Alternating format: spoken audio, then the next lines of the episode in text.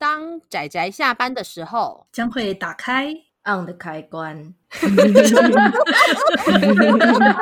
仔仔下班中 on。各位听友，大家好，欢迎收听仔仔下班中，我是阿直，我是布姑。大家今天看漫画了吗？看啦、啊，是一部我以前看过，然后我现在在重看的作品。呃，对，因这个其实。应该说，作者并不是小咖，这样讲有点奇怪。OK，我就直接说好了。我们今天啊要推荐的这部漫画，书名叫做《昨日的美食》，作者呢是吉永史，吉永史老师，就是画《大奥》这部作品的吉永史老师。那最近因为那个网飞，网飞吧。有大奥的那个动画跟影集，诶，影动画是在网飞播的吗？我不太确定诶，反正总而言之，就是仔仔下班中很喜欢的大奥的那部这部作品呢的作者吉永史老师，然后吉永史老师真的很厉害，当时算是双开吗？不过因为昨日的美食算是算是比较像是断断续续的小连载吧，虽然说是断断续续，可是也出了。台湾这边出了十八集，集，日本那边好像出了二十一集吧，哦，还在出，哦，超长的。但是，就像我们这个这部作品，它主打的其实就是所谓的日常生活的呃家常菜。然后，它比较特别的地方是在于说，这部其实是呃一对男同志的日常生活的家常菜料理故事。诶，这样讲会不会让人很混淆啊？那它的结构哦，就是先生活一小段他的生活，然后进来做菜，嗯，然后再回归生活。它大概每一话都是这种结构。对对对，章回式的。生活，对，吃饭生活这样。对，那因为我们的两个主角就是呃呃负责煮饭的这位叫做，诶他那个姓我不太会念，一个竹字头下面再一个简，我念简诶，但我不知道这是不是正确的念法。嗯，然后名字叫做十郎，那我们这位十郎，哎，要念十郎还是十郎？十郎，十郎，好，十郎。我们这位十郎呢，他是四十多岁的男同志，然后是个在小型事务所担任律师，工作很稳定，可以准时下班，所以他就常常那个下班的时候就呃会回家洗手做羹汤之类的。那我们的另外一位主角叫做史吹贤二，他是一个美容师。那就是专门就是帮人做那个理发跟那个，哎，算是剪发，主要是理发吧，剪发、理发、美发师。Hey. 他们那个职业叫什么？我记得日本好像有分的，还蛮明确的，就是理发的跟那个美容的，好像都是有分分开不同的专业。可是简单上也是在一间比较小型的剪头发的店里面，我觉得这种都有那种一种倾向，就是什么都接，什么都干，有点像是十郎那一种小型事务所、小型律师事务所的感觉。Oh. 有一点，有一点，嗯，然后他们两个交往很久了，然后也同居住很多年了啊。不过因为他们没有办法，因为日本没有像我们台湾这样通过同性婚姻，所以他们也没有办法，就是有真正的名目，然后好像也没有打，没有办法就是领养小孩，应该也没打算领养小孩啦。然后就，所以他们就为了他们下半辈子的健康，他们呢就觉得要呃照顾好自己的身体，就先从那个吃的营养健康开始。哦，非常好，非常的有生活感，非常好。其实，对啊，因为其实像我现在年纪也到了，你知道吗？我差不多已经到了跟快要跟快要跟石郎他们的年纪啊，我不要说出来。然后就觉得说，这个年纪真的吃外面一个人实在太伤了，自己煮又觉得很怎么说？其实自己一个人煮会很难控制食材的量啊。如果能够有有一两个人可以一起吃的话，其实是比较容易买，也比较容易分量比较好控制。这部作品里面就有很多关于这部分的会让人家心有戚戚焉的话题。没错，比如说他就说这个年纪控制饮食已经和外貌无关了，只是为了多活几年。真的，真的扎心了。对，虽然两位都是帅哥就是了啊。哦，附带一提，我个人比较喜欢贤二那张脸。嗯，哦，喜好的问题，比较喜欢石郎那一张脸。不同的风格。然后好笑的是，我们的那个做菜、嗯、喜欢做菜的主角认为对方其实并不是他的菜，就做。从外貌而言，但是他会觉得，嗯，跟他一起生活，他三生有幸，就觉得这种感觉也很不错，啊、就是是合拍的人，对，生活上合拍的人，真的，我觉得能够一起生活真的比较重要。然后，虽然我刚刚说他们是男同志，但是其实这部作品啊，超级没有任何情色气息的。我记得好像连亲吻都没有吧？他们有亲吻吗？好像完全没有诶、欸。你有看到他们有亲吻剧情吗？有点不太记，就是就算他有，也是非常稀薄，不太记得。对，就是就是这部真的非常的清水，所以我觉得其实如果你不 care，你对于男同志不 care 的话，你把它单纯当做一个看家常菜食谱的。的故事其实也是可以，它里面真的都会很详细的附上这道家常菜的食谱如何制作，然后就是简单的那种家庭料理，然后我就很喜欢这一点，因为我觉得他就是主打那个生活感，他并不是要去讨论说男同志会遇到的困难，然后要如何解决，而是单纯的就是他身为一个男同志，他可能会遇到什么样的情况，他的生活是怎么样的，就只是就只是这样子而已。嗯，然后可能会有开心的事情，会觉得嗯这样子的事情，嗯，对，就是生活中会遇到的小确幸、小开心，跟一些小讨厌的那种令人生气的事，就是这种你日常生活中会遇到的这种你会遇到的事情，它在故事中就给你呈现出来，并不是什么太大起大落的一些情绪或夸张化的故事发展，没有，它就是一个。它就是一个平凡的日常，只是说它是用一对男同志的日常生活给你给你看而已。但实际上，实际上，对啦，你也不能说他们换掉会不好，因为他们自己确实有男同志之间会有，就是他们生活在这社会上会遇到的一些问题。但是至少很多其他地方还是可以让你产生很强的那种共鸣感，就是真的超多共鸣感的。对，尤其是到了我这个年纪，真的心有戚戚焉。阿姑还年轻啊！哎、欸，可是我真的超有 超有有感的哎，因为其实他们的做法，他们两个人的收入其实都不高，因为他们基本上都是过着平稳的年薪的日子，然后没有很累，都是可以准时上下班的情况下，然后他们、啊、而且石朗又很爱存钱，他们基本上是在。有限的生活预算内，然后注重生活的品质，是，对。然后关于所以关于做菜这个部分，他就是把那种便宜的食材充分利用。嗯、所以你从他买菜时的一些注意事项啊，然后看他怎么把冰箱里的食材就是合理的消耗掉，然后在食材最美味的时候吃掉。其实这都是其实还蛮困难的一件事哦。真，只是他连那种做菜小撇步都不会有人讲，就是。家庭主妇该注意的事情，这种都不会有人讲，你要做才会知道。对，然后就整个心有戚戚焉。对，所以我才觉得说这部，呃，你把它当食谱书看也完全没有问题。那种家常菜食谱书真的没有问题。嗯。然后啊，还有很有趣的是，很多料理的食料理的作品嘛，对不对？一定会写。嗯这个东西有多么的好吃，然后吃完之后很幸福。我们之前、哦、呃介绍过南记的厨房就是这样，看他们很幸福的吃饭，就是一个非常快乐的一件事。可，可是这部就很普通啊，他们就吃饭闲聊，就像你平常坐在那个坐在餐桌吃你家你你家人煮给你的饭，或者是你自己吃饭的时候那种，呃，就是嫌恶反应会比较大，他会一脸幸福，但是你知道死党就是默默的这样面无表情的吃，对。对，好吃的话会当然说好吃啊，但是其实觉得普通的话也是反应也是很普通。然后有时候你有做失败的菜，也是表现就觉得嗯，这道做失败了，就是很生活，很生活。但是你可以看出来他们的生活是有一种和谐感的，我觉得看起来也很舒服。因为这部很舒服的原因，就是因为我们两个主角的生活让人家很舒服。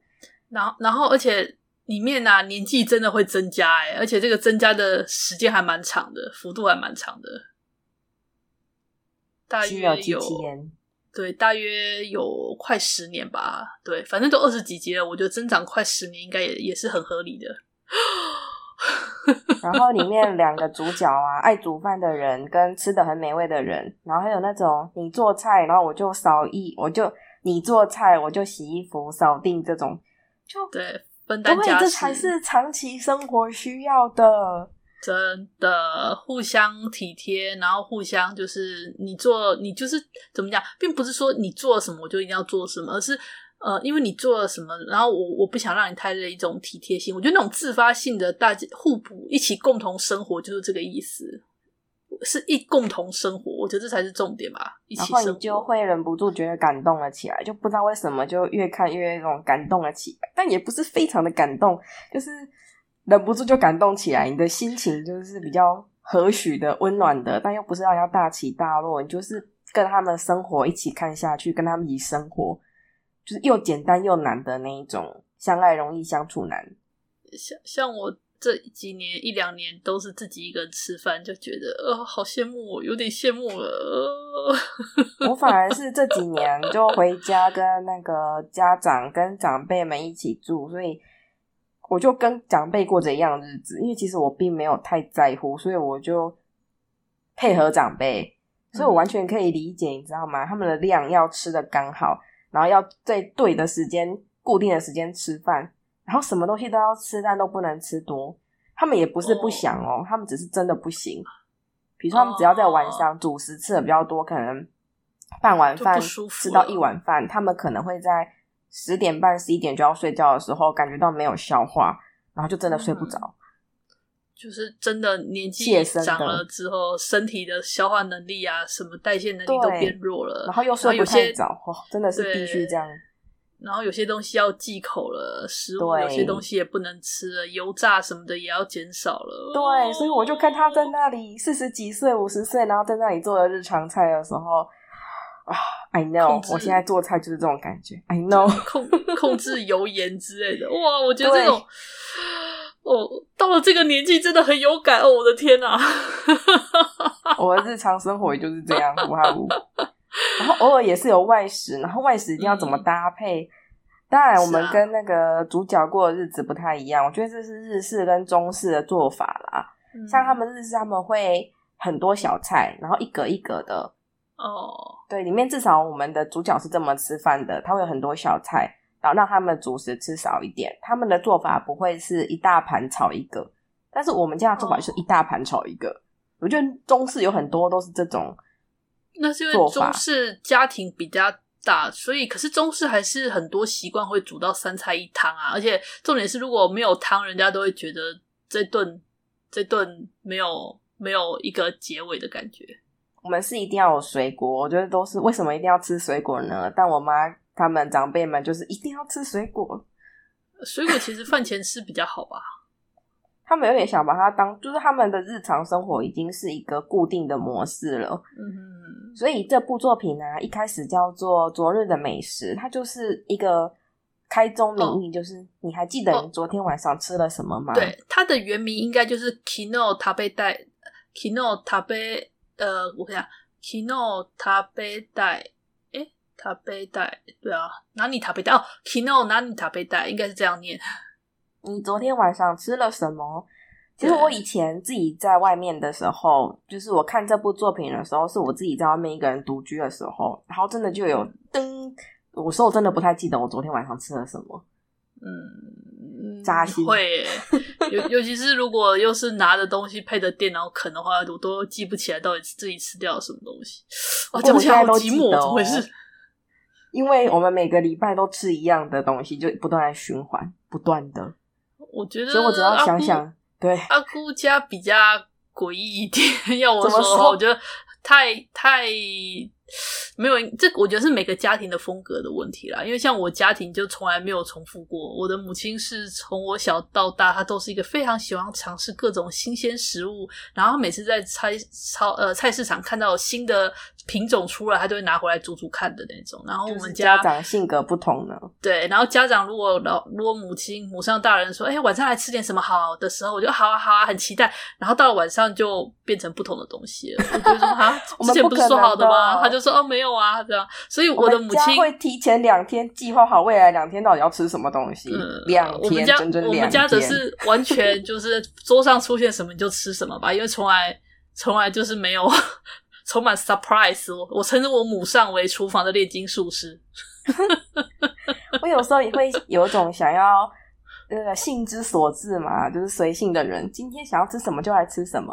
嗯，但是因为我们家他们喜欢提前两天，就是想好明天的早餐、明天的午餐。太厉害了，我无法想象，这真的是每个家庭的风格不一样的问题。然后妈妈就会提早买菜，有一个重点，其实他们说，那我们要提早买菜啊，就是要先算好。所以假设我预计我不跟他们吃一样，我就要前一天就跟他们说，我明天晚上不要跟你们吃一样。但是我怎么会知道我明天晚上不想跟他们吃一样？所以我都默默的就吃了这样。嗯。然后每天你每个礼拜一都吃这个，每个礼拜二都吃那个，就是大概这样。所以呢，昨日的美食，问你说你昨天晚上吃了什么？对，我都记得，因为我每个礼拜二都吃这个，每个礼拜三都吃那个。这这个，大家那如果大家有类似像这样子比较特殊的，怎么讲？每个家庭都有各自的风格，大家会有这种。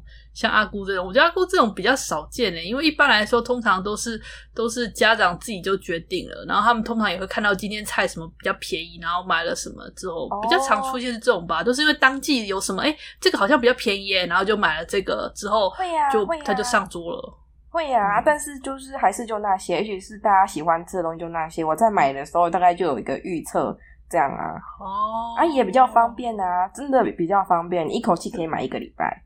哦，因为我们家，我们家我被锻炼到不太挑食，我大部分基本上没有不吃的菜，所以母上煮什么我就吃什么。哦，我们家也是这样，就是会煮完菜的人端出来，剩下的人就是你必须赞美。好了，我至少我觉得我必须赞美，所以我都是无条件的赞美的类型。是是哦，我还是会吐槽啊，因为实在太太 special 了，实在太 special 了。